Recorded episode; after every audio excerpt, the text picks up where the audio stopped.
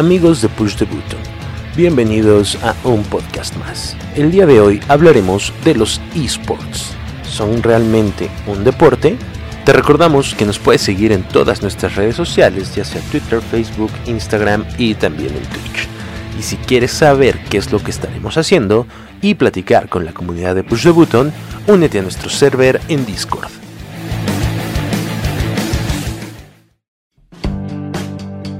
Hablemos de los esports. El año pasado todo el mundo hablaba de la Copa Mundial de Fortnite y del Mundial de League of Legends que acapararon la atención de todos. Es hora de tener esta conversación porque los esports empiezan a tener el trato de un deporte real y con los tiempos que corren se han tomado medidas al respecto e incluso ligas de fútbol como la mexicana y han volteado a ver a los videojuegos como una opción para mantener activos a los fans. Desde el ascenso de los esports hace unos años, mucha gente, tanto fans como no fans de los videojuegos, se han preguntado sobre si los interactivos se pueden catalogar como un deporte, tomando en cuenta que no son actividades físicas propiamente dichas en términos de un alto rendimiento corporal, al estilo del fútbol, básquetbol o fútbol americano.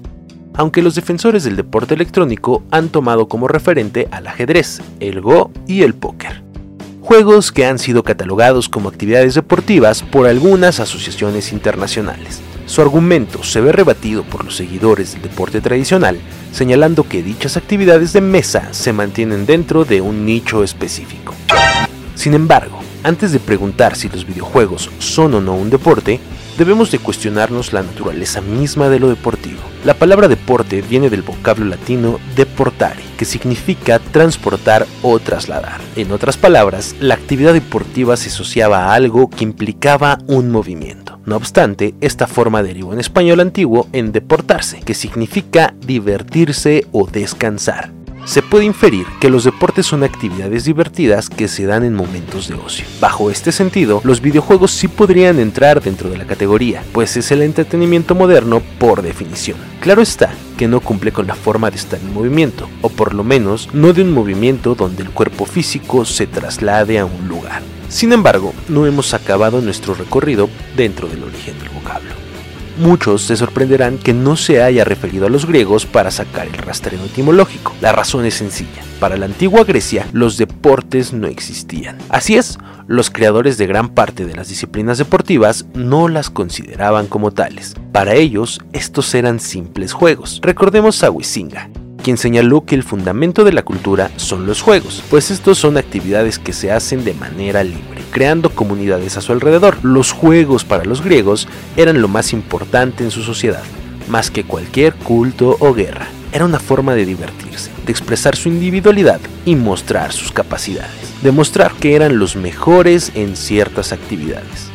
Algo que pocas veces se menciona es que los Juegos Olímpicos originales no solo implicaban a los deportistas, también había concursos de poesía y retórica, entre otras cosas.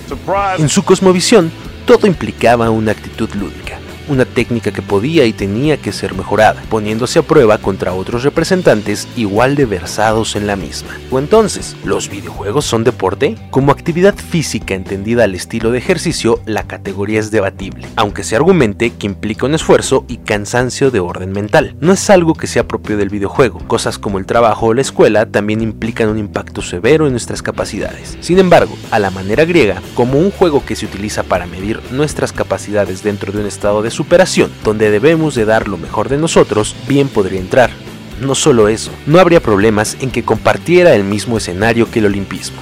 Los videojuegos tienen todo para ser un deporte entendido de esa manera. Son divertidos, se realizan momentos de descanso y están inmersos dentro de una comunidad competitiva.